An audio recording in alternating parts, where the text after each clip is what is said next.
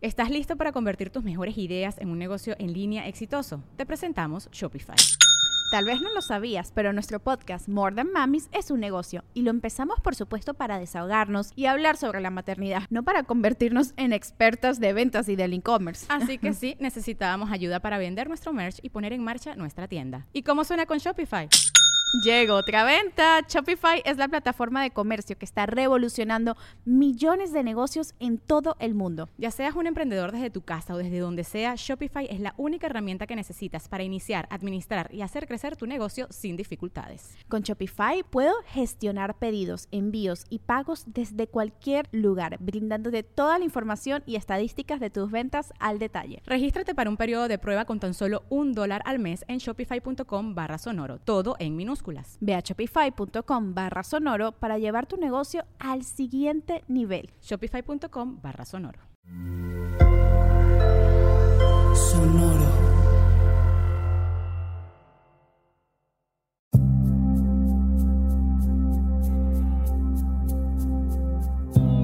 Soy Alexis de Anda. Estás escuchando El viaje. Una producción de Sonoro un espacio que invita a despertar la conciencia.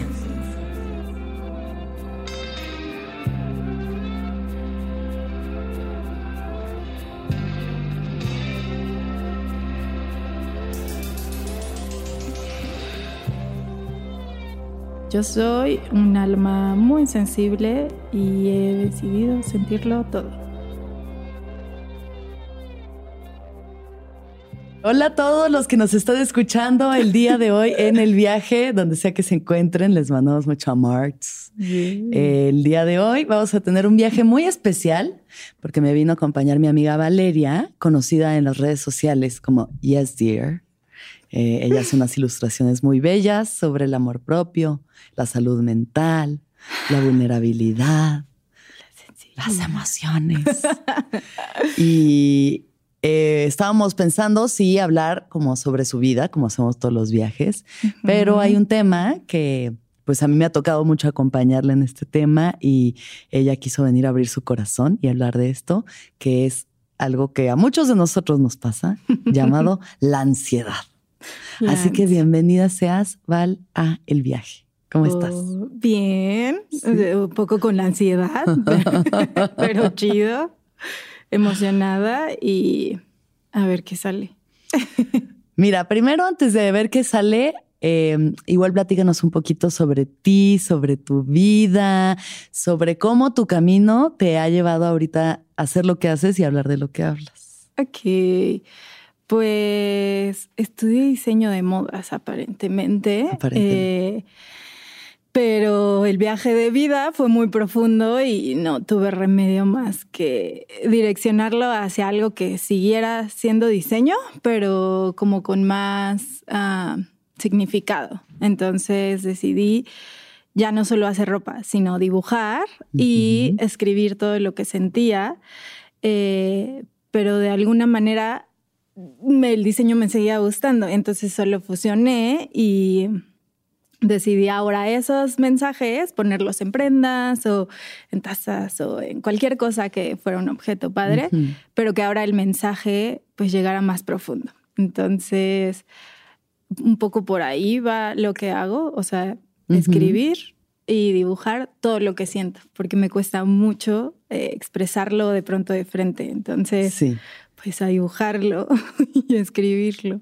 Y además toda tu vida, bueno, yo he visto videitos, además de que compartes mucho en redes, eh, toda tu vida has dibujado, ¿no? Como que esa ha sido una de las cosas que te han conectado siempre. Como que no tengo muchos recuerdos de niña y justo los videos me han ayudado de que mi primo lo sacó recién y dije, no mames, esa soy yo, ¿o qué? Y ver cómo me calmo dibujando, o sea, es algo muy bonito. Sí tengo recuerdos de hacer personajes desde niña, así como amiguitos imaginarios, así tal cual, de que este monito y este monito, porque siempre dormí sola o al menos no recuerdo mucho estar con mi mami o con mi hermano. Entonces como que para sentir menos miedo de dormir sola, dibujaba y así como ah, me acompañan estos personajes. y ya, como que eso es mi recuerdo.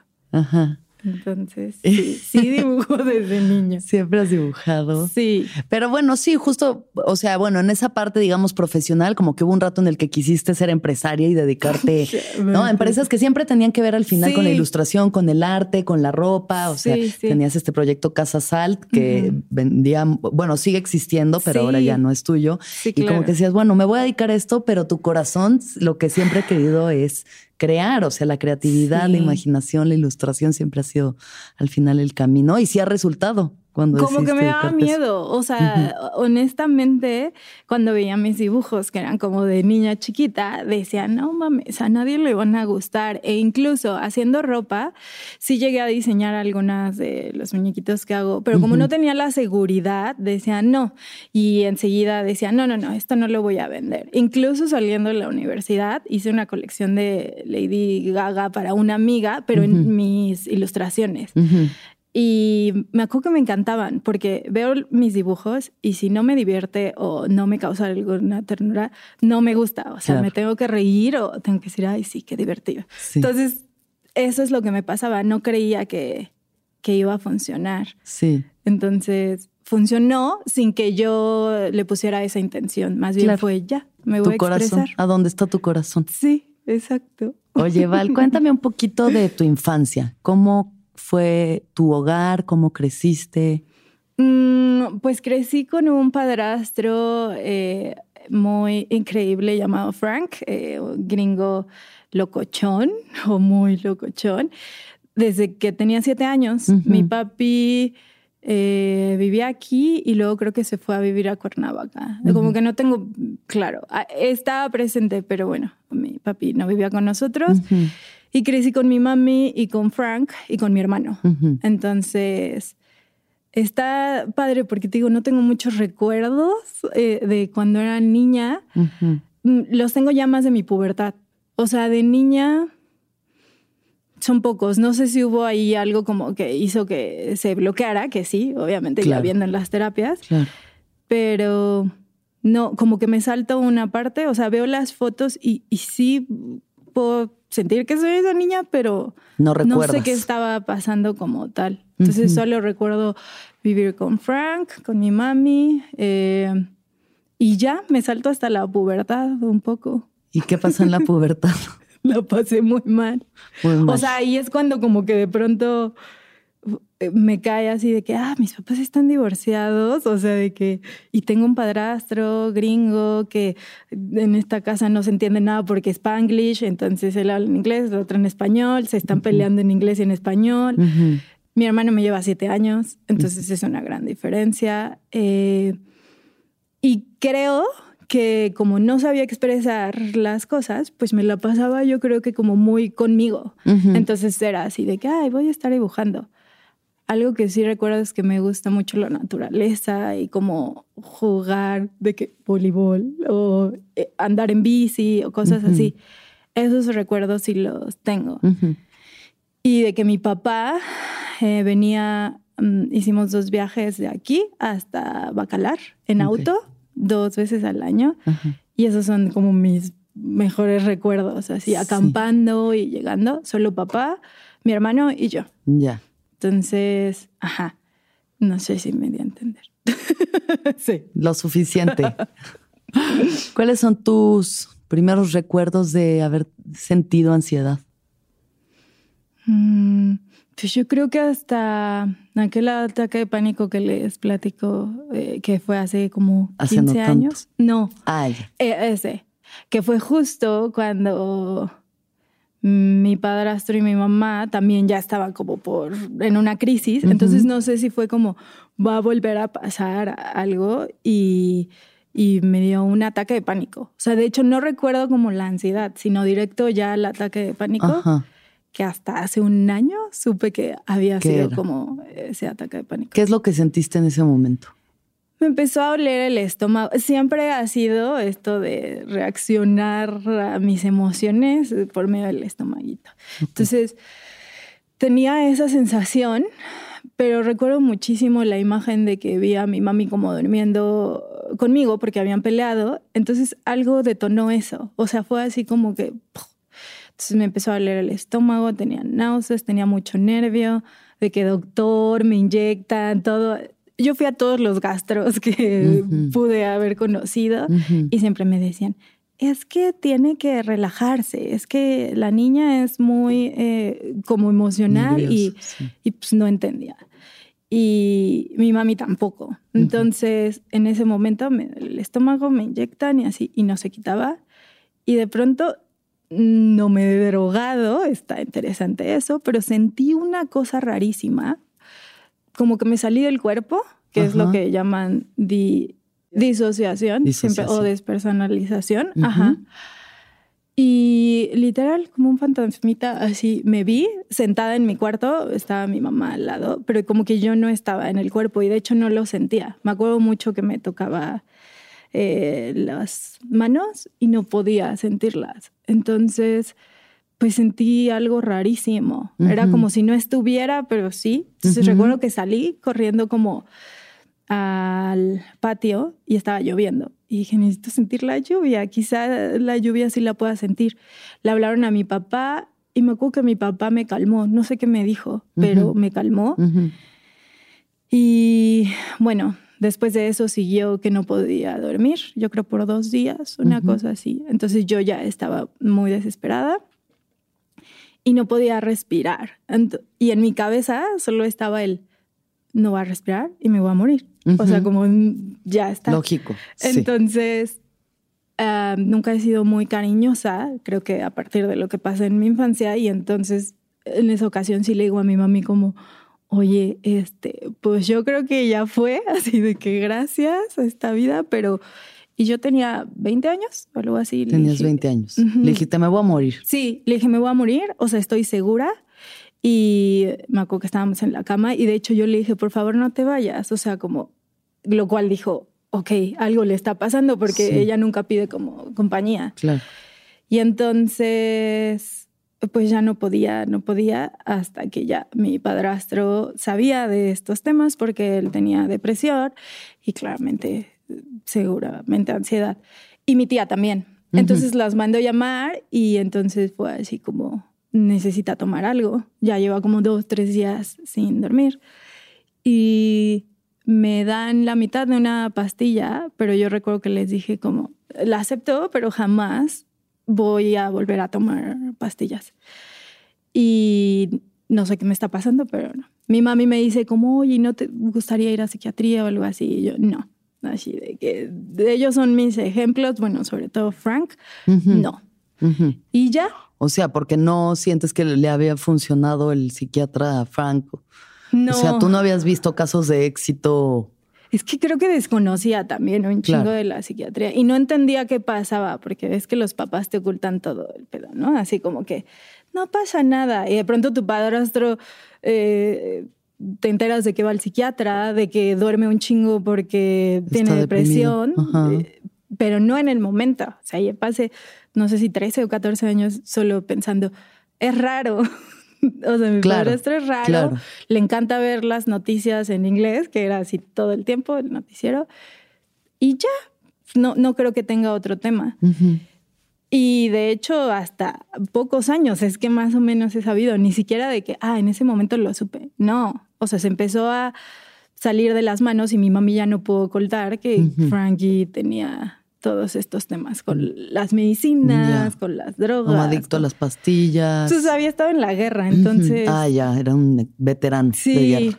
Pues entonces ahí. Síndrome postraumático, depresión, ansiedad, adicción. Sí. Y, yo no entendía un paquetaxo. eso. así, paquete completo. Que no sabías nada, claro, que no, se les explicaba nada. a ustedes y entonces yo solo, te decía, ah, sentías pues está medio loco insegura, ¿no? Como que te hacía sentir pues sabes que era chido, era muy chido él, pero cuando empieza ya a salirse de las manos, pues digamos que ya no era él. O sea, digamos que como en este pedo de tapar tus dolores con medicamentos de cualquier tipo, pues ya solo quería medicinas. O sea, ya era, supongo que demasiado el dolor que sentía, Que, que, ya solo eran medicinas. Y pues bueno, eso pasa y entonces ya llega mi tía y más o menos me dicen algo como, lo que tiene Valeria es lo mismo que tenemos nosotros. Pero yo no les entiendo, yo así de, Sí, sí, sí, bueno, ya. Y me dan mitad de una pastilla y dormí. Y te calmaste. Sí, sí. Sí, muchísimo tiempo dormí.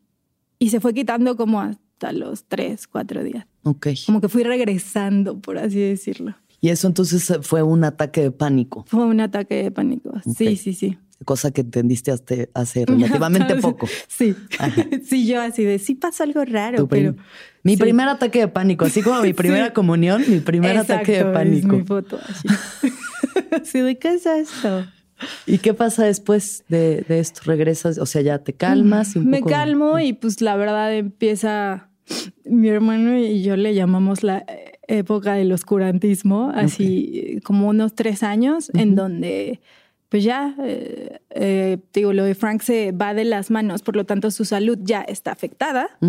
Entonces, eh, yo creo que pasamos tres años entre saliendo de la casa, entrando de la casa, porque pues mi mamá sentía mucho peligro como de parte de él, porque decía que si toma sus pastillas o algo así ya no está como en Se le cruzan los cables y ya actúa.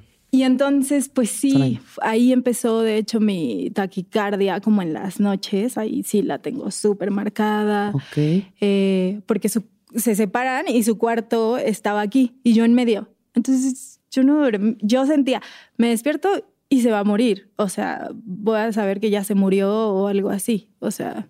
O sea, tu pensamiento era ese, que se va a morir. O sea, el miedo que tenías es como que se fuera a morir. Sí, porque... No que atentara contra su vida o que fuera a ser violento o nada así, solo que se fuera a morir.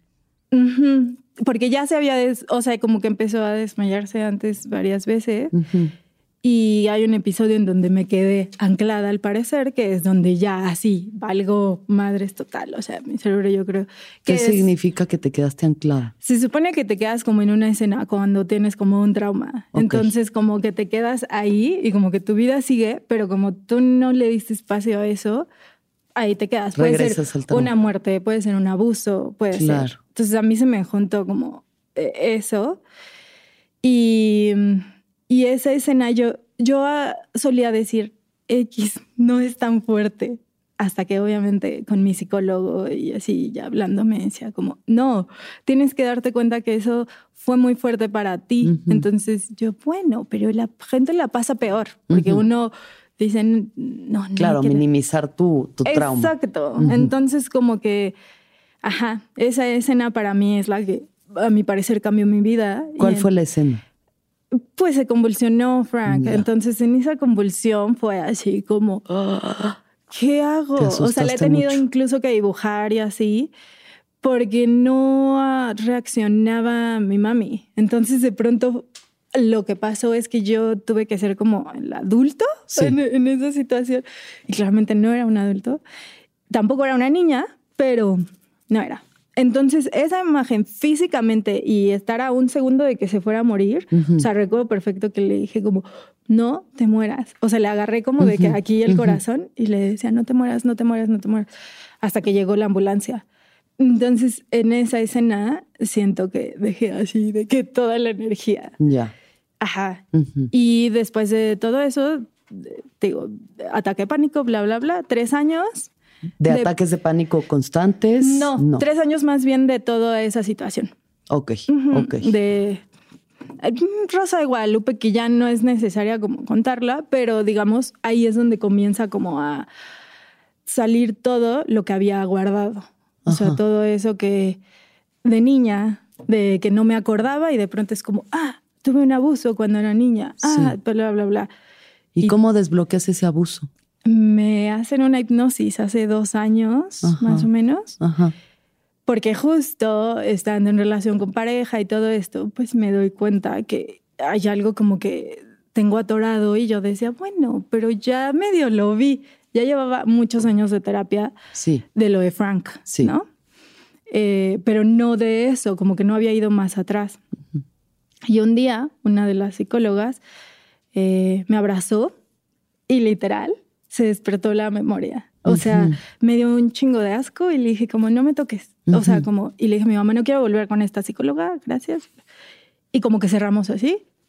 Pasa, llegamos a mi última relación hace dos años. Ajá. Y empiezo a sacar como las mismas emociones Como de miedo al contacto, físico, la intimidad, ¿no? Sí, sí, como mucha vulnerabilidad y como el miedo, pero pues ya en una contención más linda, ¿no? O sea, como con mucho más amor, en donde había espacio para poder hablarlo.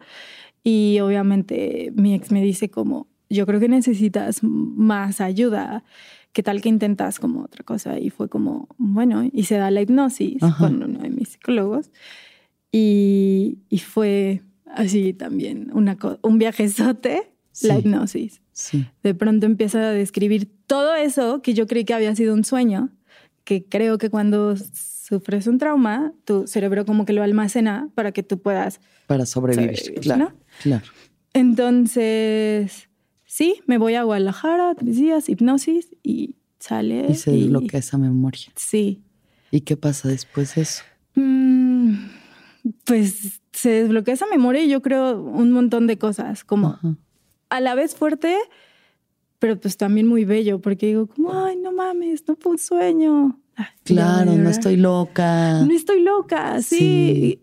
Y el tema con mis relaciones era eso, que como que el contacto físico me asustaba un buen y yo decía, pues qué pedo, no me gustan los hombres o algo está pasando conmigo y era como, no, algo pasó contigo cuando eras niña sí. que hizo que no volvieras a confiar como en ningún hombre. Claro. Entonces pasa eso y mm, yo creo que la hipnosis fue el principio de seguir sanando a profundidad. Claro. Se muere Frank, así fue como una constelación perfecta, así. Eh, se muere yo ya estaba según preparada después de tantos pinches años que así de se va a morir, se va a morir. Y no se moría. Sí. Yo ya no había visto a Frank como en siete años, creo. Ok. Se fue a Estados Unidos y... Se separó de tu mamá. Se separa de mi mami y, y se va. Entonces solo hablábamos por Skype o, no sé, por mensajes. Entonces eso eh, se junta y there you go, otra vez otro ataque de pánico hace un año. Con eso. Pandemia, ya sabes. Claro. Todo eso. Sí, fue como una mezcla de factores, ¿no? Que ahí, bueno, a mí ya me tocó acompañarte en este, esta parte del proceso. Sí. La primera no me tocó, no te conozco de tanto tiempo, pero justo, o sea, Val y yo nos conocemos de hace muchos años. No habíamos sido amigas cercanas, era como más bien. De hecho, había modelado para su ropa una vez y además, Pero bueno, teníamos amigos en común y demás. Y ya, pues sí, en los últimos dos, tres años nos acercamos más. Sí. Y este, y estamos en pandemia y justo a ti te había dado COVID. Ajá, y fue como que esta mezcla de factores entre la hipnosis, o sea, el desbloqueo del trauma, la muerte de Frank y el COVID hicieron una mezcla em, catalizadora Exacto. exponencialmente de tu ansiedad. Y creo que relacionarme en pareja también, porque no había permitido esa parte de, como de mi vida. O sea, yo era así de que no, no, no, no, no, no, no. Como de dejar que alguien entrara, entrara realmente, ¿no? o sea, ser vulnerable y. Fue cuando colapsé, porque fue como son demasiados factores para mí. O sea, no, no sé hacerlo aparte acompañada, suelo hacer las cosas sola o me acostumbré a eso. Entonces, sí, fue una mezcla perfecta. ¿Y entonces qué pasa en este segundo ataque de pánico? tengo una pelea justo con mi expareja y entonces eso lo detona. Ahora lo tengo claro. O sea, eso detona que como que los confrontamientos o todo eso era lo que me asustaba un poco desde niña, porque veía que se peleaban y era como, ah, chale, ah, chale. Entonces cuando lo veo ya en mi vida, que yo estoy haciendo un poco lo, mismo, replicándolo, pues yo creo que sale como eh, este corazón sensible y entonces empieza a sentir en peligro. Y normalmente yo lo que hago es como atacar. En vez de huir, yo soy de las que eh, confrontan. Entonces, o sea, el miedo me lleva a mí a eso. Entonces, eso me pasa y libero un montón de emociones, peleo. Justo cuando ya estoy calmada, recuerdo que abrazo a pareja y me da el ataque de pánico, así. Y yo así no sabía que venía a llorar. no, aquí. Entonces. ¿Aquí al viaje? Aquí al viaje, chaval, no manches. A eso se viene al viaje también. Todas las emociones son Todas las emociones. Y de ahí comienzo a no poder respirar. Em, comienzo como a temblar, pero como a, o sea, ya no podía como yo controlar mi cuerpo y me empieza a dar así que diarrea total, estómago y otra vez de que me voy a morir. Me acuerdo que salgo como al pasillo, pero como yo no tengo el, recuerdo que ese era el ataque de pánico, digo, es COVID. Obviamente, eh, como te enseñan así de, así te mueres, claro, así me voy a morir. Y entonces le digo a, sí, a mi ex, como, ya, llévame al hospital, ya no puedo, o sea, vamos. Y lo increíble es que en vez de decirle, llama a mis papás, le digo, llama a mi hermano, porque jamás consideré que mi papi, que está enfermo, podría ayudarme y mi mamá menos. Entonces yo así de, güey, llama así de que a mis primos o a alguien, porque no sé quién me va a poder ayudar. Claro. Y, y entonces empiezo a sentirlo, pero hay un ligero como, no sé si memoria de que lo que seguía es que me iba otra vez como a salir del cuerpo. Entonces como que mi hermano me empieza a calmar por teléfono, empiezo a respirar, le llaman a un médico, empiezan a ver mi ritmo cardíaco y todas estas cosas, y me empieza a decir él, estás teniendo un ataque de pánico, necesito que respires y que bla, bla, bla, todo esto. Y recuerdo perfecto que dije, no mames, me voy a morir así, peleando. O sea, como que justo replicando todo lo que no quería y sí sentí como, o sea, no tanto que fuera trascender el cuerpo, sino como así, o sea, como peleando. Y ya, poco a poco me dicen eso y ya me dicen como necesitas más ayuda, creo que sí vas a tener que volver a terapia y todo esto. Y es cuando me mencionan psiquiatría otra vez. Y ya, digo, ok. Y esta vez dices, me tardé un poquito. Todavía estaba así de que. ¿Cuál era tu prejuicio sobre la psiquiatría? Pues ya en este momento que igual estás un poquito más informada que a los 20, que no tenías mucha. No, seguía sin estar tan informada, la neta, porque yo le di a, la, como todo lo terapia alternativa y yo fui de claro, holística. Sí, nunca le di como a, los fármacos. Entonces no investigué tanto, seguía. Y mi pedo era haber visto a Frank con esas como dependencias. Claro, adicto a las pastillas que se utilizan, o sea, que pueden ser como un remedio o un veneno, ¿no? Entonces, o sea, depende del... Y creer que yo iba a hacer lo mismo. Que podías caer en ese mismo patrón. ese era mi tema. La neta es que no era más, era como, no, no mames. Entonces tuve que acercarme a amigos que ya habían estado ahí. Eso también es un regalo. Que hablen de eso. O sea, cuando empecé a ver, así le hablaba a un amigo como, ah, sí, yo tomé Y yo, ¿qué? Yo no sabía que tú habías tomado. Y, claro, sí. Me dio una calma ver otros ejemplos en donde no había abuso, en donde al contrario le habían ayudado un montón a mis amigos, que fue como, ok. Y mm, me decía mucho eh, con quien estaba en ese entonces como, acude. O sea, me, me incitaba mucho como a, ¿qué tal que si lo intentas? Entonces yo decía, bueno, pues ya, no me está funcionando la valeriana, la que güey. Ni la meditación, ni el cuenco tibetano, ni la valeriana, ni el, o sea, nada. Sin la alineación de chakras. Sí, sí, sí. no me está funcionando. Que además eso es, o sea, creo que es una parte importante en cualquier proceso difícil en el que estemos, así como los alcohólicos, no tengo poder sobre esto que me está pasando. Ya no tengo poder, necesito buscar ayuda, necesito pedir ayuda, ¿no? Sí. Eh, me gustaría que me explicaras, como, si, como si yo no supiera nada en esta vida. ¿Cómo describes la ansiedad? ¿Qué es la ansiedad? Mm, aquí y ahora creo que podría describirla como una maestra de la vida. O sea, literalmente la ansiedad te enseña. Y está en tu vida porque no estás siguiendo a tu corazón, no estás resonando como con tu alma, estás ocultando todo. Y más con seres sensibles que yo siento que somos todos, pero igual unos más, unos menos. Entonces como que vamos en contra de nuestra naturaleza y sucede esta ansiedad, que es como el no abrazar a esta niña chiquita en donde te quedas ahí y dices, pues papá no me cuidó, mamá no me cuidó, y sigues contándote esa historia hasta que la ansiedad hace que tú te cuides, que dejes de esperar que alguien más te cuide, que tú comas lo que tienes que comer, que muevas el cuerpo, que sin exigirte, sino desde un proceso amoroso. Entonces yo lo describiría como eso, como como una gran enseñanza. Al menos yo así lo pude ver. En vez de una enemiga así de que maldita ansiedad y te odio y todo. Eso lo hice al inicio y eso era lo que hacía que aumentara mi ansiedad. Claro. El negarla y el decir, no, no me está pasando esto y no pasa nada, yo estoy bien.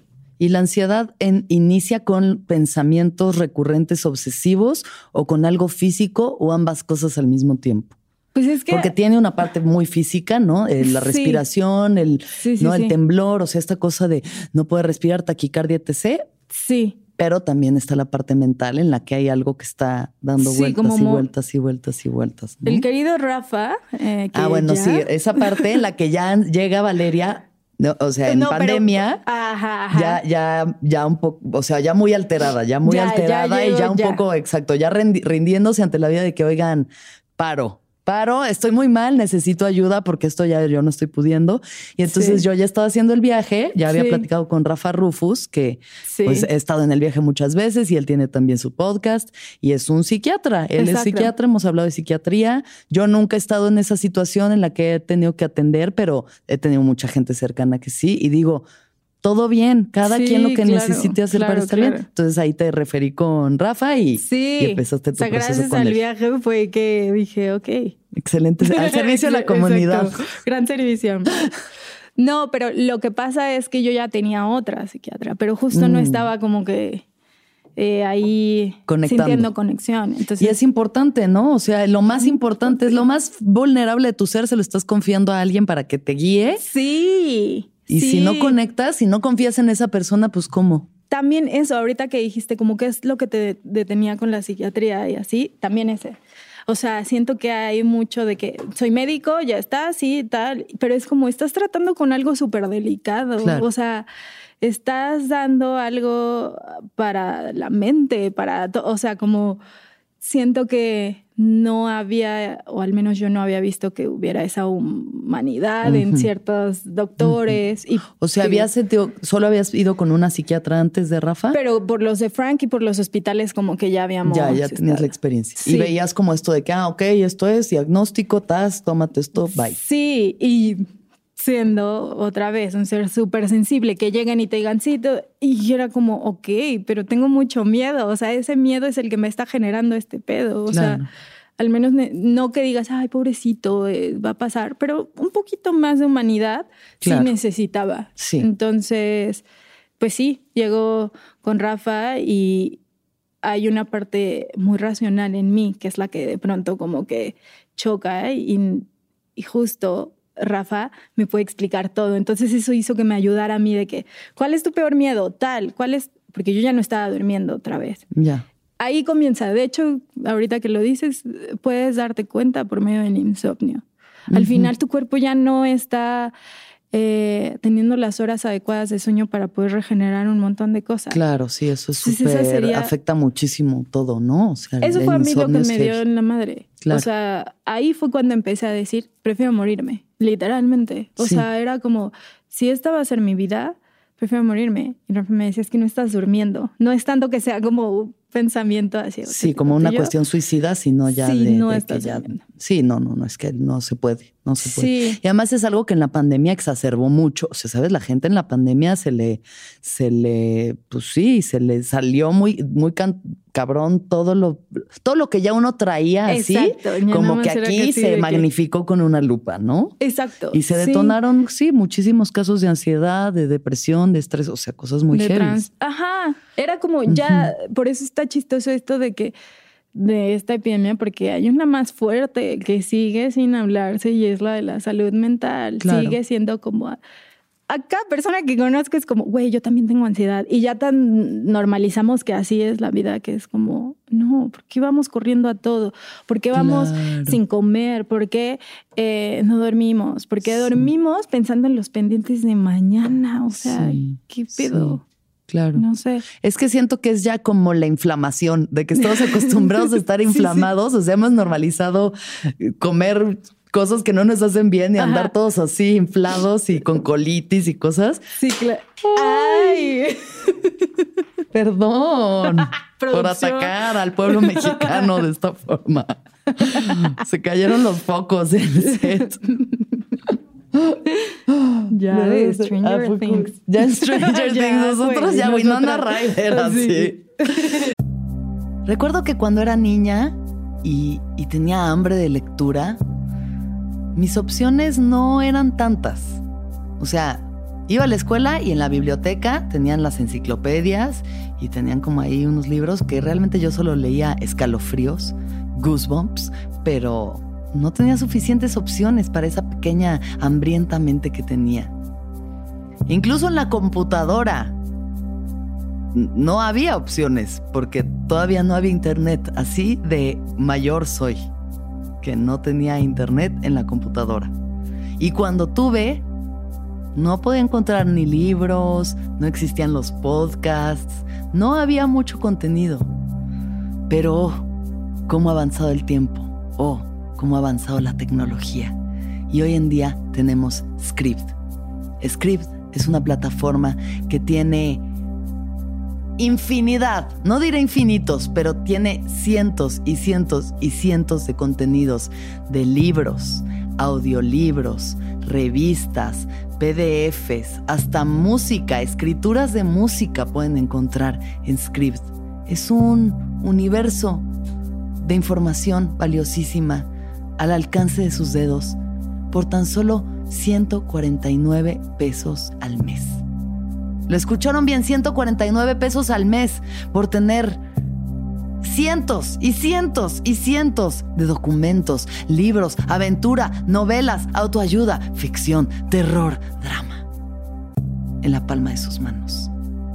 Y ustedes, por ser oyentes del viaje, van a tener todavía una mejor promoción.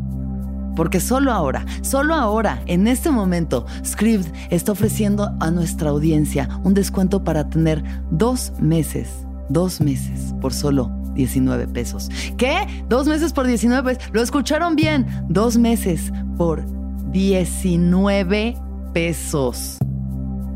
Eso es menos de lo que cuesta un refresco de, de a litro, porque el otro creo que sí. Entonces, para que ustedes tengan estos dos meses por 19 pesos, vayan a prueba.script.diagonal el viaje para tener dos meses de suscripción por 19 pesos. Esto es prueba.scribd.com diagonal el viaje para tener dos meses de suscripción por solo 19 pesos. Y llenen su mente y su corazón de lectura, de ideas, de fantasía. Y que todos los seres sean felices, pero sobre todo los que leen.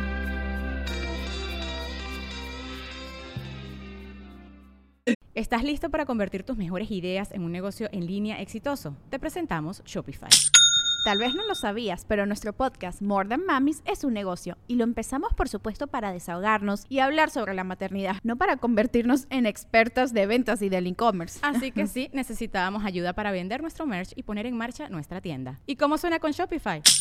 Llegó otra venta. Shopify es la plataforma de comercio que está revolucionando millones de negocios en todo el mundo. Ya seas un emprendedor desde tu casa o desde donde sea, Shopify es la única herramienta que necesitas para iniciar, administrar y hacer crecer tu negocio sin dificultades. Con Shopify puedo gestionar pedidos, envíos y pagos desde cualquier lugar, brindándote toda la información y estadísticas de tus ventas al detalle. Regístrate para un periodo de prueba con tan solo un dólar al mes en shopify.com barra sonoro, todo en minúsculas Ve a shopify.com barra sonoro para llevar tu negocio al siguiente nivel. Shopify.com barra sonoro. Entonces, lo mismo la ansiedad que es la gran pandemia, ¿no? De la actualidad. La gran pandemia es la ansiedad, el estrés, la ansiedad, la depresión.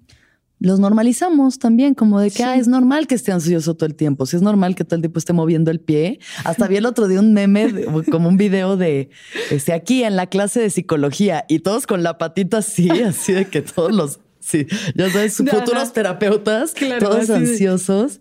y pensamos que es normal estar así. No tendría por qué ser normal vivir todo el tiempo estresado y ansioso y mal. No, no, es que qué pedo eso. O sea, salir de eso me ha costado muchísimo trabajo porque para mí eso era lo normal.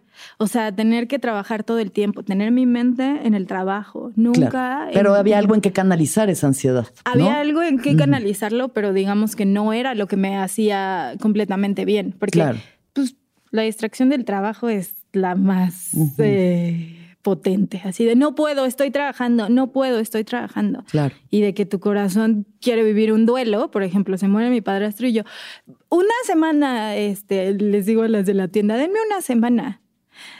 Yo estaba sintiendo un montón de cosas, pero incluso hay gente que ni una semana, es que pues ya se murió, ok, ¿qué sigue? sigue trabajando, no vas a sentir, no. Y creo que es eso, el no dar espacio a lo que estás sintiendo. Lo que sea, que esté sintiendo. O sea, se acumula y explota y ahí estamos todos. Entonces, una vez que empiezas tu proceso con Rafa, ¿no? Que ya lo sientes como un, terapeuta correcto para ti, ¿no? Eh, lo que a mí me dijo Rafa, que vuelvo a compartir, lo he dicho varias veces, pero no está de más repetirlo, es que sabes que estás con el terapeuta correcto, la terapeuta correcta, cuando, cuando al salir de tu sesión te sientes mejor de cómo llegaste. Sí. O sea, debe de haber una cuestión en la que no te sientas más conflictuado, no te sientas. Claro, que va a haber cuestionamientos y va a haber, pero que no te sientas más confundido o más ansioso o peor de lo que llegaste a, tu terapia. Y, es que Rafa no fue mi, o sea, solo fue mi psiquiatra. Él me permitió tener también como a mi terapeuta aparte. Entonces, tuve una red de apoyo cabrona, incluyéndote a ti, o sea, todos así sosteniendo, como les dije ese día. Es que es como un pinche superpoder que no sé cómo hacerlo. Eh, o sea, no sé cómo usarlo sin que me queme por dentro o sin que yo pueda quemar a la gente que amo, porque cuando no sabes expresar tus emociones, normalmente lo que haces es enojarte. O sea, como que sale, cuando sientes esta tristeza enorme y la tapas estando a la defensiva, estando irritable, estando enojada. Y no es tu intención, o sea, sí, de que cada vez leo más cosas de esto y es como, creces en un ambiente en donde eso es normal de pronto, estar a la defensiva. Algo que me enseñó mi psicóloga es como, puedes enojarte sin violentarte. Y eso para mí fue como, ¿qué? Claro, pero no pues, conocías eso, tú conocías enojarse y violencia, o sea, si creces en un núcleo familiar donde esa es la forma en la que se responde, pues eso es lo que internalizas como, ah, claro, así es, así, es. Y considero que ni siquiera fue que mi casa, al menos con Frankie y mi mami, fuera un hogar súper violento. Sin embargo, pero bueno, los gritos, ¿sabes? O sea, estas cuestiones, esas, o sea, no deja de ser violencia. Solo porque no sea física, no quiere decir que cuando la gente se grita y se dice cosas no es fuerte. Sí, exacto. Lo vas ahí como absorbiendo y vas replicándolo eso cuando te relacionas. Y de pronto como que dices, ay, ¿qué? Pues, güey. Me repetí el patrón. Ay, tu maldita sea, pinche ciclo, otra vez. ya sáquenme de aquí. ya. Exacto. Ok, entonces, bueno, Rafa, entonces, ¿qué fue lo que hizo? Rafa fue lo... Mm, como que mm, la parte que me daba miedo de las medicinas era la adicción, ¿no? Y yo así de que leyendo, aquí dice que esta es adictiva, el ansiolítico, ¿no? Así de, no me vengan, así. Y me decía Rafa así de, te recomiendo que no leas. no leas las etiquetas. No me importa que dice esto. Esa es la parte racional que tengo de querer, según saber todo, ¿no? Entonces ya yo le preguntaba a Rafa como, ¿y cómo voy a saber que no está chido hacerme daño, porque llega un punto la ansiedad en donde como no sientes el cuerpo, te empiezas como a arañar. Hay gente que incluso creo que se corta, o sea, algunos del cabello, o sea, muchísimas cosas. Por suerte, pues yo no estaba llegando como, estaba intensa, pero me refiero, algo en mí nunca fue tan violento hacia mí. Sí llegué a sentir como esto de sentir el cuerpo y que como que me rascaba y estar harta, pero No al punto de lastimarte. No, incluso en el episodio que tengo se lo cuento a Rafa y mm, la gente le tiene miedo a afrontarse a sus pensamientos, ¿no? Como el de me quiero morir, me voy a matar, voy a hacer esto y no hablamos de eso. Uh miles de suicidios, ¿no? O sea, tengo una amiga que su hermano murió suicidándose y eso me ha marcado muchísimo. Entonces fue cuando dije, tengo que hablar de todo. Y hablo con Rafa y entonces hablo y le digo, siento esto y pues me enfrenté a ese temor de que los cuchillos me daban como miedo. O sea, como que empiezo a sentir y en mi hipnosis veo que había algo que tenía que ver con los cuchillos cuando el abuso de niña. Todo se conecta, eso es lo cañón. Y entonces Rafa me dijo, lo mejor que pudiste hacer es enfrentarte a ese miedo para saber que no es real. O sea, que justo no existe. Y me dijo, la próxima vez dibujas todo. Y ahí es que cada vez más empezaba a dibujar, a dibujar y a dibujar, en vez de sentir que tenía que, que creerle a esos pensamientos que no eran reales. Solo era un desequilibrio químico de este cuerpo misterioso. ¿Y cómo te empiezas a ir con la medicina? Cuando lo empiezas a tomar? Pues sí, de que su temblorina, obviamente. O sea, empieza a ver como, unos efectos secundarios del medicamento. Eh, sí, pero creo que es más bien en lo que se adapta claro, cuerpo. Claro. Más allá del efecto secundario. Eh, entiendo que aparte la que yo eh, tomo y estoy dejando de tomar actualmente, no era tan fuerte, pero de pronto sentía mareos, de pronto dolor de cabeza y todo esto, que también suceden con la ansiedad. Como esta cosa de que sientes que te vas a desmayar o que te falta aire. Sí. Es parte de la ansiedad. Claro. Entonces me empieza a ir con el medicamento, eh, yo creo que al mes es cuando ya empiezo a sentir que, que ya, digamos que me siento un poquito mejor. Poco más estable. Poquito más estable. Y eso hace que yo pueda pues trabajar con mi psicóloga sobre todo lo que me toca a mí. Porque lo que Rafa me dice es, existe la ansiedad física, que es de la que yo me encargo, o sea, Rafa, eh, la emocional, que sería como justo alguna terapia, y me dijo, y la espiritual. Entonces ahí hay como diferentes técnicas, pero identificar eso, o sea, me, ¿qué es lo que estoy sintiendo físicamente? espiritual y emocionalmente. Entonces, eso. La ansiedad espiritual, o sea, me parece interesante ese tema porque siento que igual no es algo que todo el mundo toque, ¿sabes? Tal vez, o sea, no creo que, como que oyes mucho la ansiedad mental, ¿no? Y lo físico y todo. Los pensamientos recurrentes, obsesivos, me voy a morir, me voy a morir, me voy a morir, o alguien se va a morir o algo malo va a pasar. ¿No? o sea, yéndose a la tragedia, el cuerpo, la taquicardia, la sudoración, este, la falta de respiración. Pero la ansiedad espiritual, que es justo no escuchar el llamado de tu alma a lo que realmente tienes que estar haciendo en tu vida, que yo creo que además es como, pues, gran parte de, ¿no? O sea, como el núcleo de, de, las situaciones que no estás atendiendo, de, de, tu llamado, del llamado que tienes para venir a hacer esta tierra. Y que sigues como ahí poniéndole curitas, así como de que ahorita no, ahorita no, ahorita no. Y cuando siento que es tan potente ese llamado a quizás solo existir, pero desde una sensación amorosa, pues no hay remedio. O sea, encuentra la manera de salir. A mí esto me había pasado hace 10 años. ¿Y qué pasó? Se replicó en situaciones parecidas. Y yo tengo claro que al haber eh, digo, como tenido esta pelea, no estaba siguiendo a mi corazón. Mm. Yo estaba defendiéndome aún del daño que ni siquiera era el que estaba enfrente, exacto, sino de años atrás, pensando que, que esa era la solución. Claro. Entonces... Sí, justo Gupa, eh, que también, querida amiga eh, de talleres de inteligencia emocional, terapeuta, etc.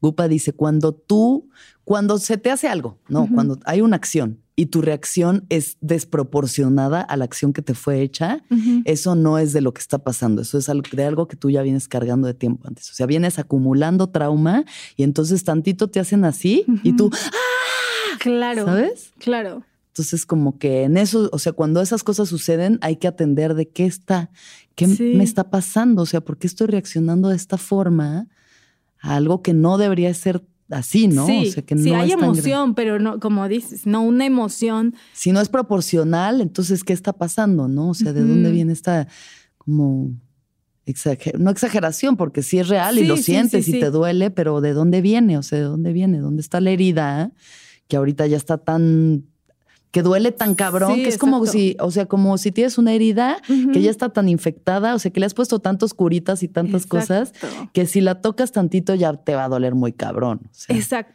Y, creo que ahí es, son todas nuestras relaciones. Ahí vamos y entonces vamos ahí todos heridos de que sangrando y así de, bueno, déjame pongo el curita y voy a la otra y voy a esta y esta, sin darnos ese tiempillo, que no tiene que ser toda la vida, pero un tiempo para ubicar en dónde está doliendo. A veces ni siquiera sabemos qué nos está doliendo. Claro, sí. Y eso me parece muy importante. Ahora lo sé, ¿no? O sea, esa importancia de ver pues sí hacia atrás, pero para vivir aquí presente, pero solo como para ubicar y quitarle y dejar que la herida respire y que literalmente sane como la magia del cuerpo, no como tú poniéndole ahí los ocho mil menjorjes que claramente no han funcionado porque alguien toca así tantito y así otra vez se detona.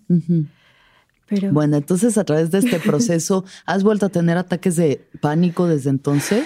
Mm, mira, después de ese y de todo lo que vivieron ustedes, de que decía lágrimas y lágrimas y lágrimas. Sí, porque era un llorar incontrolable. O sea, eran como ya. muchas cosas que estaban pasando al mismo tiempo, terminar la relación, ¿no? O sea, como. Trabajo. Eh, ajá, o sea, dejaste el proyecto de Casa entonces como que eso ya no está, la relación. La Entonces se empieza un poco a caer a pedazos lo que, la construcción que... que tenías hasta ese momento de tu vida, ¿no? Ajá, aparentemente ilusoria así de que vas poniendo cositas y así, como que solté lo que em, aparentemente según me sostenía, pero pues no, en realidad siempre ha habido amor sosteniéndome, ¿no? Pero de pronto lo pones ahí. Entonces, eh, pasa eso y yo creo que como unos siete meses después me volvió a dar otro, pero con mi papi. O sea, ahí ya lo que hace un psicólogo y un psiquiatra es ayudarte a identificar. Acompañarte, sí. Que te está trigger.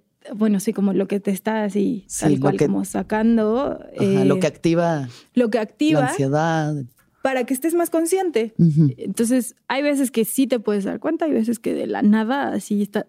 Por ejemplo, yo en lugares con mucha gente, de pronto me pasaba y me empezaba a poner nerviosa y pues, nada, irme al baño a respirar y a sentir y todo eso. ¿Cuáles son algunas de las recomendaciones para cuando empiezas a sentir esta ansiedad o que viene un ataque o que viene algo? Porque hay como algunas técnicas, ¿no? Para tranquilizarse. Exacto. La, la, respiración es la base, o sea, el, el estar presente con tu respiración. Hay una que me parece que es inhalas en cuatro, eh, retienes siete y exhalas en ocho. Entonces es eso, como que repetitivos, como patrones así, porque esa red neuronal que ya está tan clavada en que va a volver a pasarte, le necesitas enseñar otra, así de que aquí hay otro camino. Entonces, esa es una, la otra es observar lo que te rodea y hay una como de que describas así cinco cosas en color azul. Entonces pones tu atención en eh, la mesa, el foco, el, lo que sea que estés viendo azul. Sí. Otra que vi también, eh, si estás con alguien y ese alguien tiene la capacidad, porque eso también es muy difícil que amigos, novios, o sea, incluso familia, ¿no? Pero quien esté dispuesto a acompañarte, eh, colocar la mano eh, en, el, corazón, ajá, como y tú en el él, y voltearse a ver a los ojos, como para tener esa presencia. Conexión. Es una cosa de conexión hermosa. Regresar al presente también, ¿no? que al final es el gran tema de la vida, pero pues si de por sí es difícil, cuando estás en medio de un ataque de pánico ha de ser más. Es como de wow, wow, wow. Claro. Mi hermano lo que hizo eh, fue abrazarme y decirme, es una ola o sea, ese pensamiento es una, ola y va a pasar. Y eso, yo amo el mar. Entonces era como, solo es una ola. Tú eres el océano completo. O sea, el poder que tienes es tremendo. Entonces, eso me calmó totalmente y el permitirme sentir. Eh, te da como una angustia que quieres llorar, cabrón.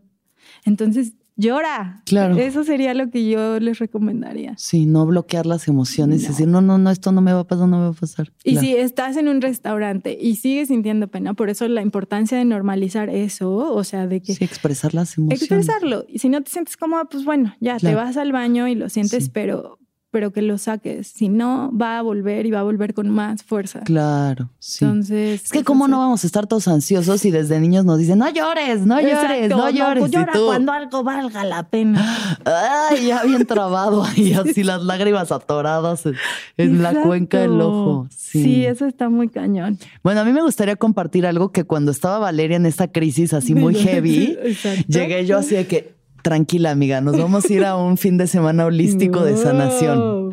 Y entonces Valeria Carla Escareño, que también está su viaje, si lo quieren escuchar, es de, los viajes de pandemia justamente. Carlita, Valeria y yo nos fuimos a un hostal que se llama, un hotel que se llama el Hostal de la Luz en Amatlán y es así como un lugar de sanación y todo es así muy, muy mágico. El Dalai Lama lo certificó como un lugar de paz, o sea, está así 100% certificado. No, muy amables ellos, nos regalaron todo, la verdad, gracias Hostal de la Luz. Sí, queremos volver. Por todo lo que hicieron. Y una de las cosas que hicimos dentro de masajes y este, tinas de terapias ah, hidrochacrales fue una meditación en un laberinto que el laberinto no tiene paredes, es solamente eh, como un diseño trazado en el piso, ¿no? Laberinto de la rosa, le dicen que hay mm. uno en Francia, en una iglesia en Francia, hay uno como esos, es un diseño hecho originalmente ahí en un lugar en Francia. Y entonces es solamente en el piso está el diseño hecho con piedra lisa y delimitado por piedritas como que están más salidas, como empedradito. Entonces llegamos, así que bueno, a las seis de la tarde, entonces las citamos en el laberinto de la rosa. Exacto. Y ya llegamos nosotras tres, junto con otras como ocho mujeres. Éramos mujeres.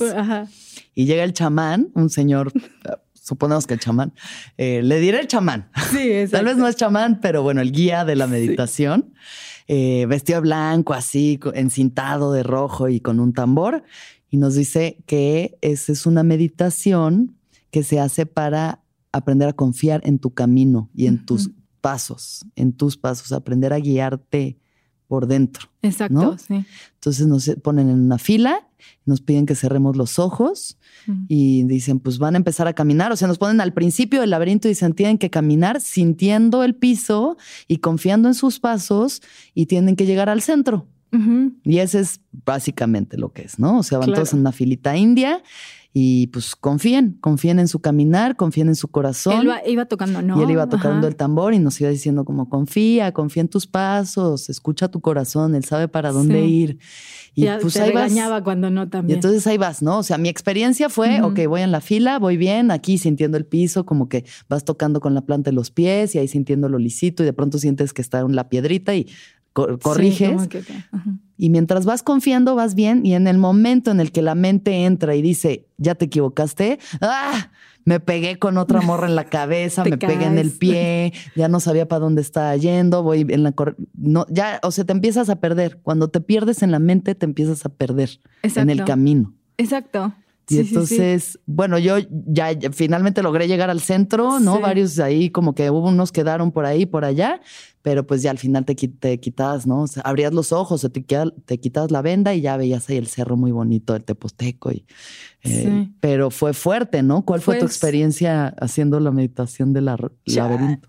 yo así, chale, fue una gran experiencia, porque ajá, en pinche pleno así en el vórtice, como sí, tú ya de por sí, bien perdida. ya, o sea, ya estoy pasándola mal, ¿no? así como, no mamen. Y todavía me ponen aquí a ponen aquí a confiar en mis pasos, no mamen. Entonces sí fue así como, ok. Y ¿sabes qué eh, fue lo que pasó? Em, tuve mucho miedo, porque ves que estaba como alto. Eh, sí, como en la, estaba como en la cima de una especie de, pirámide, o sea, como que tenía una plataforma así alta y una escalera. Y mi cabeza era como, ¿qué tal que no se da cuenta el chamán y entonces tú te caes? Y te ruedas por las escaleras. Así, sacrificio. Entonces yo, eso va a estar horrible. Entonces ya como que me concentraba y algo que me pasó es que cuando yo empecé a meditar hace como 10 años o más, a partir de, digo, todos estos procesos, aunque no supiera que era el ataque de pánico, sabía que tenía otros pedos, ¿no? Sí. Entonces, cuando sucede la meditación, recuerdo una imagen en donde estoy como en un bosque y entonces era como si estuviera perdida en el bosque y regreso como a un camino y ese camino me lleva al mar. Esa imagen la tengo hace mucho tiempo. Y de pronto cuando estamos ahí, me pasa la misma imagen. Fue algo así de magia hermosa y fue como si recordara ese camino, o sea, como ya había estado en este camino. Volví a irme hacia la derecha o lo que fuera. Sí. Y entonces fue, eso me dio paz. Sí. Pero a la vez eh, dije, ¿pero por dónde? O sea, ya sé que, que aquí volví, pero ahora confiar otra vez en tus pasos, volver a caminar y demás. Y yo solo lo escuchaba diciendo como, ya le volviste a creer a tu mente. Y yo, ah. Bien duro el chamán, nos gritoneó bastante por blancas privilegiadas. y yo así, ¡Otra vez! Y entonces choqué con algunas y de pronto, cuando creo que ya nos hace abrir los ojos, yo no había llegado ni otra morra. Entonces empecé a sentir un montón como de, pues de comparación, como de yo también tengo que llegar y, no lo estoy haciendo bien. Entonces fue muy duro, confrontativo, pero también muy bello. Sí. Pero eso fue. Sí, que también, pues eso, no, cada quien a su tiempo llega a donde tiene que cuando llegar, las vi a ustedes, o sea, justo te vi y vi a Carla y vi a las otras chicas y fue como, no son mi competencia, son justo em, seres que están acompañándome. Y si ellas ahorita están aquí, entonces pueden darme la mano para yo poder como y eso es de valentía, tomar la mano del otro, aceptar esa ayuda, porque todo el tiempo está cambiando y quizá en algún momento tú necesitas esa ayuda. Y sí, yo también he llegado a veces así que aquí estamos. No entiendo. Ayuda. Exacto. Y, como dice Ramdas, solo nos estamos acompañando a casa. Todos nos estamos acompañando a casa. Así es, en este viaje En este viajezote. Güey, sí está potente. Pues bueno, con todas estas crisis que al final son grandes bendiciones, ¿no? O sea, lo podrías decir, ver ahorita como eso, como esa gran maestra, ¿no? Esta ansiedad como esta gran maestra, estas crisis existenciales como esas correcciones de camino. Yo, bueno, mi hermano y yo siempre decimos que son como golpes de conciencia y como que la vida te da así de putazo. ¿Quieres verlo? No, en otra ocasión, putazo. Hasta que mueres en este cuerpo. Y así se van muchos seres diciendo como, no, pues todo bien, yo estaba muy cómodo y es perfecto, no, no es que haya juicio, sino que el llamado te digo es inevitable, ya si lo quieres escuchar o no, sí, pues ya. Eso no pasa cada nada. quien, Exacto. Cada quien. Sí, sí, Pero tú sí lo escuchaste. Aparentemente no había otra. Ya no había muchas ya, opciones. Ya era así de que, güey, Valeria, ya no mames. Claro. Sobre todo, ya no sigas replicando algo que te hizo sufrir tanto. Exacto. Entonces, y entonces empezaste con Yes Dear, ¿no? o sea, le entraste a full a tu proyecto personal de hacer tus dibujitos de niña chiquita, sin pena, sin miedo, ¿no? Disfrutando y siendo vulnerable y abriendo el corazón y escribes estas cosas súper profundas de ti, súper vulnerables de quién eres, de lo que has vivido. Y la gente empezó a responder. Sí. Y a responder bien, como de, ah, claro, yo también. Exacto, fue, ajá, es como cuando llaman, o sea, como que haces un llamado del corazón, como yo creo que pasa también contigo y con todos los seres, que es como, ah, aquí se siente como casa, o sea, al final se siente como una comunidad. Y sí, mi primer dibujo fue hace creo que dos años y, y fue en el iPad que me dan. Y entonces empiezo a dibujar y, y digo como, ¿y si lo subo? Y todavía me acuerdo que dije como, ay, no creo que a nadie le vaya a gustar, pero no importa, porque lo estoy haciendo como terapia, porque mi padrastro murió y por eso se llama Yes Dear, porque Frank le decía a mi mamá, Yes Dear, para darle el avión. Entonces era como, ah, eso me recuerda a él. Sí.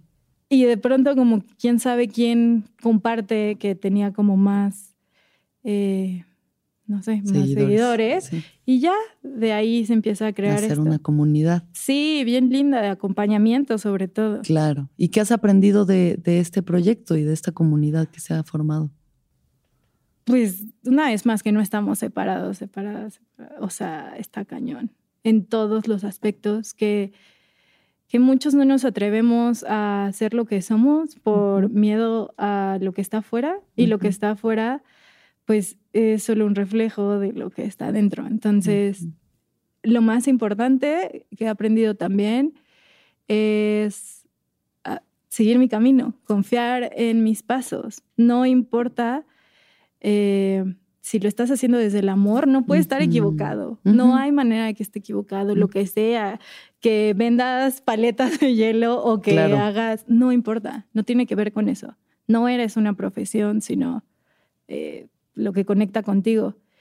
Y, creo que he aprendido como a, dar la mano de una manera que a lo mejor te digo, yo en vez de abrazar físicamente y todo eso, pues lo hago por medio de un dibujo o lo hago por medio de un texto sí. que sé que alguien seguramente también está pasando y no encontrar las palabras y quizá ahí las va a poder leer y sentir que no está solo ni sola.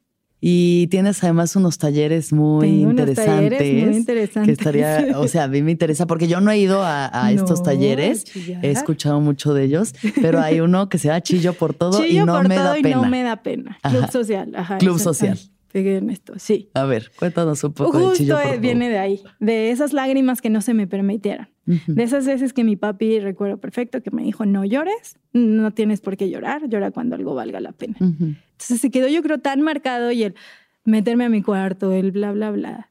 Y además sentía mucho, entonces era como, no, no, no, y no, no, no, y no, y, siempre mostrar como una máscara y una fortaleza cuando no era pura tristeza, era así de que de pronto ves, no sé, los animalitos, güey. Sí, sensibilidad, sensibilidad. Y dices, no mames, guau esta planta, guau el cielo, guau el atardecer.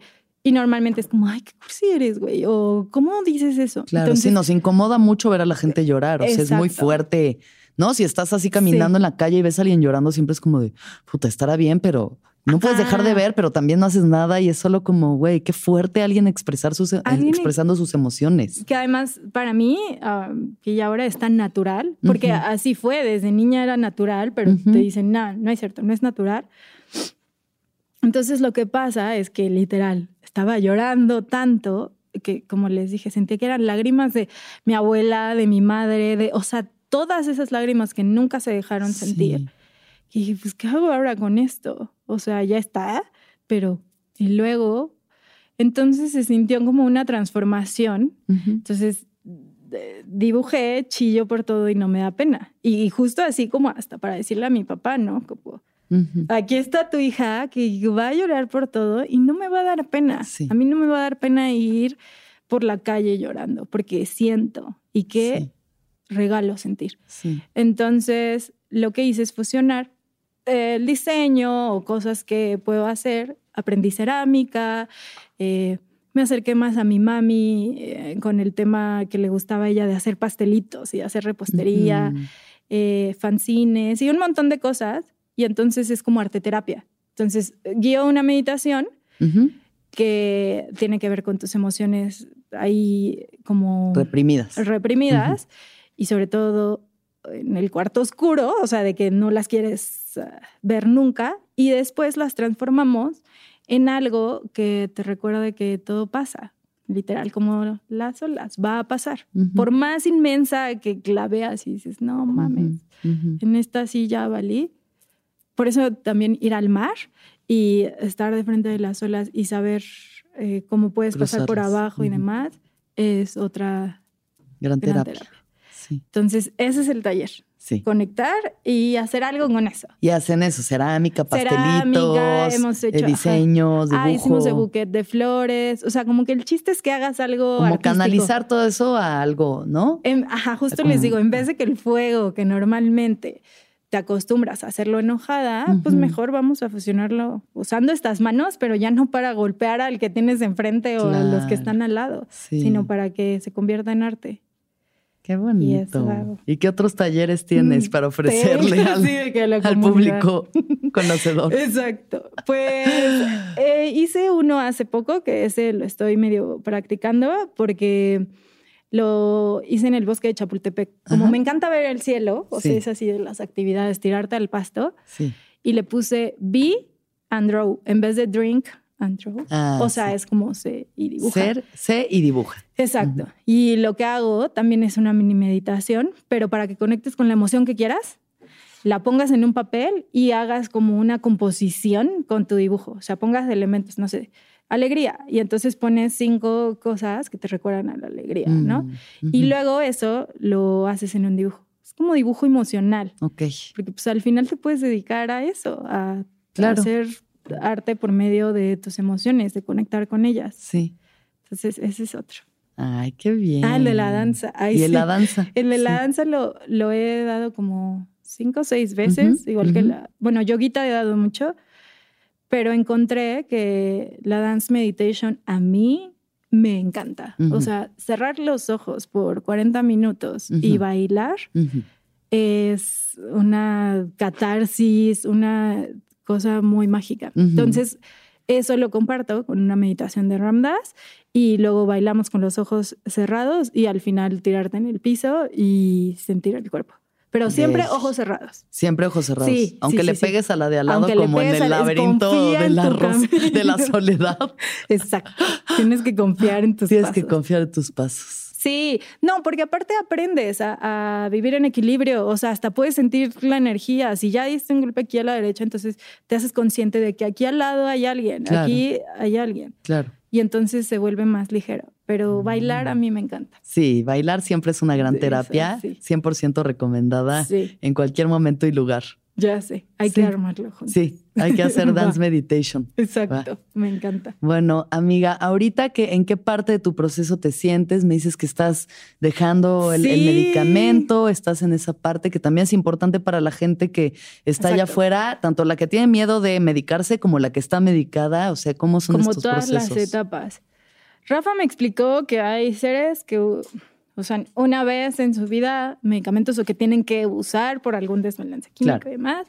Hay unas que pueden como tener alguna recaída y Ujú. hay personas que aparentemente tienen que usarlo pues por mucho tiempo, ¿no? Ujú, ujú, Entonces Rafa me decía que él sentía que era de las de una vez por este desequilibrio. Entonces yo creo que desde que la empecé a tomar ya la quería dejar. Y le decía a Rafa, yo creo que ya, yo creo que ya me di de alta yo sola y era así como, no. Y incluso me decía, prefiero que me digas que no la tomas a que sí la tomas, eh, pero con miedo o con estas cosas. Y, Claro. y le decía, "Pues, miedo sí me da, me decía, sí, Sí. pero que confíes en mí, ¿no? También otra cosa que me dijo, tú puedes tomar o no la medicina, o sea, antes de que empezara el tratamiento, Ujú. eh, pero esto te va a ayudar a que sea más ligero ahorita tu viaje porque ya empezaste desde hace muchos años, no es la primera vez. Y eso también, como el, ok, aceptar esa ayuda.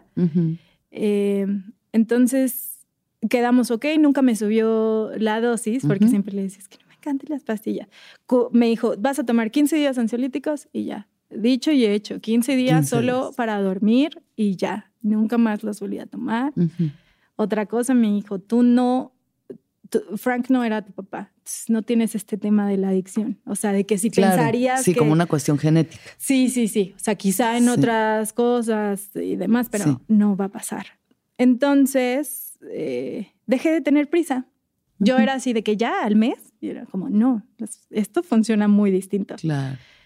Y fui fluyendo, fluyendo, hasta que hace una semana Ajá. fue que tuve ya mi cita con él después de casi un año no lo veía, porque al psiquiatra no lo estás viendo todo el tiempo. Ok. O sea, puedes estar en contacto con él, Ujú. pero no es quien está tu día a día como un Como un terapeuta. terapeuta. Ujú. Exacto. Entonces me dijo, ¿estás lista? Fue, fue muy bello, o sea, como vernos eh, en el Zoom, porque me dijo como, pues ya, o sea, como que el trabajo aquí ya está hecho, Ujú. vamos a empezar a... Ah, punto importante, no se les ocurra así de, ya Cortar. la voy a dejar nada más porque ya me siento increíble. Claro. Siempre ser asesorado por, por algún especialista. Obvio, obvio. Porque Sí. hay muchos casos de amigas que me dicen, no la dejes, no, no, es que no la dejes, te va a ir fatal. Y yo les preguntaba como, ¿Y tú cómo la dejas? Ah, un día así casual. y yo. Porque quise. Ajá, y yo no. Entonces no se comparen también con otros procesos. Claro. No escuchen esto de que te fue fatal y demás. No, confíen en el poder del cuerpo. Son como muletas. Para mí fueron como muletas que necesité. No se encargan de crear nuevas redes neuronales. No. Lo único que hacen es ayudarte a que tú puedas crearlas. No es magia. tú tienes que, hacer una chambota. Eh, y, lo que estamos haciendo actualmente es ya reducir la dosis para que una semana las deje por completo. y mm, qué chido. Aprenda a caminar como ya sabía. no, gracias a, ti por entrevistar a Rafa, si no, yo... Excelente servicio, Rafa Rufus. Excelente servicio. Sí. ¿Y cómo te sientes ahorita? Como mucho más segura de justo, de mis pasos y del poder de mi cuerpo. Incluso para dormir, lo que me pasaba es que me despertaba y como con esta angustia, que era lo que me, te digo, como que me recordaba Frank de que, güey, se va a morir, se va a morir. Y de pronto es como, ya se murió. Y como tener que afrontar esto. Claro. Y lo que hacía mucho para poder dormir era confío en mi cuerpo y hasta para respirar. No necesitas pensar para respirar. No necesitas decirle a tu cuerpo, eh, respira. No, cuerpo sabe. Y si lo dejas hacer su chamba y si se dejas como de entrometerte con, con lo que ya es, pues se vuelve mucho más ligero. Entonces, así me siento ahora, como mucho más ligera. Mm, qué bueno. Pinche mochilota que traía cargando. Sí. Perfecta, pero pues ya no la necesitas. Exacto ya no la necesitas. Ay, pues yo me siento muy orgullosa de ti, de tu proceso y de todos los cambios buenos y positivos que has hecho en tu vida y del valor de venir y querer hablar de estos temas que no todo el mundo quiere, ¿no? O sea, no todo el mundo quiere exponer lo importante que es normalizar la ayuda la ayuda y que los medicamentos son necesarios a veces y cuándo sí y cuándo no y el miedo a hacerse adicto y todas estas cosas que son súper importantes compartirlas, ¿no? Como dices, ser vulnerables. Mm, otra cosa también es que dejas de enjuiciar. O sea, yo tenía mucho, no solo las medicinas, las drogas, porque claramente pues también había drogas ahí de por medio que al final todo es lo mismo. Y yo tenía mucho esa cosa, o sea, no tanto de que tú estás mal si te drogas y tú estás bien, sino que a mí me había causado mucho sufrimiento por cómo había crecido, ¿no? Entonces, siento que el tomar esta pastilla lo que hizo es respetar todos los caminos, todos. Y entender que si alguien quiere consumir eh, tal cosa, alguna planta, lo que sea, claro. es perfecto. Y es su camino. Y tú solo puedes acompañar no vas a poder adelantar ni restar el paso del otro, pero no estás aquí para juzgar el camino de nadie. Mm. Y eso, así como un día me dijo un amigo, un día le vas a agradecer a estas pastillas todo esto, ¿no? Y así, más allá de la energía de vida, digo, gracias, me liberaste de esos juicios. Sí, qué chido. sí. Bueno, pues las últimas preguntas entonces, Amix. ¿Cuándo fue la última vez que lloraste? De hace rato, ¿no? O sea, hace cinco minutos. No sé, ya pierdo la cuenta. Pierdo la noción de mi llanto. Exacto. Eh, ¿Qué es lo que más feliz te hace? Ay, muchas cosas, pero el mar y mis perritos. O sea, no sé, la naturaleza. Sí. Sí. ¿Qué es lo más importante para ti? seguir a mi corazón, como seguir la verdad que habita ahí, como no traicionar y no abandonar esa sensación que siento en el corazón. ¿Y qué piensas de la muerte? Wow. Pues como Ramdas dijo, yo creo que sí es solo quitarte un zapato muy ajustado. Ay, sí. Wow, es que sí, hombre, wow. Y me ayudó tanto a a entender también la muerte de Frank, que quizá es solo eso, solo tu energía deja de habitar solo en un cuerpo. Es un privilegio habitar un cuerpo, pero de pronto, y ya. Entonces pienso que también debe ser bella la transición. Sí. Qué bueno. Muchas gracias, Val. Te quiero mucho. Gracias, yo también. Gracias por venir al viaje. Y gracias a todos por escucharnos. Se les quiere con todo el corazón. Gracias. Y que todos los seres sean felices. Que todos los seres sean felices. Que todos los seres sean felices. ¿Escuchaste el viaje? Suscríbete en Spotify, Apple o donde estés escuchando este programa. Ahí encontrarás todas mis charlas pasadas y las futuras. Si te gustó el viaje, entra a sonoromedia.com para encontrar más programas como este y otros muy diferentes. Este episodio fue producido por Daniel Padilla Hinojosa, Padi, Mariana GCA. Agradecimientos especiales a Héctor Fernández Mosqueda, Esteban Hernández Tamés, Andrés Vargas Russo.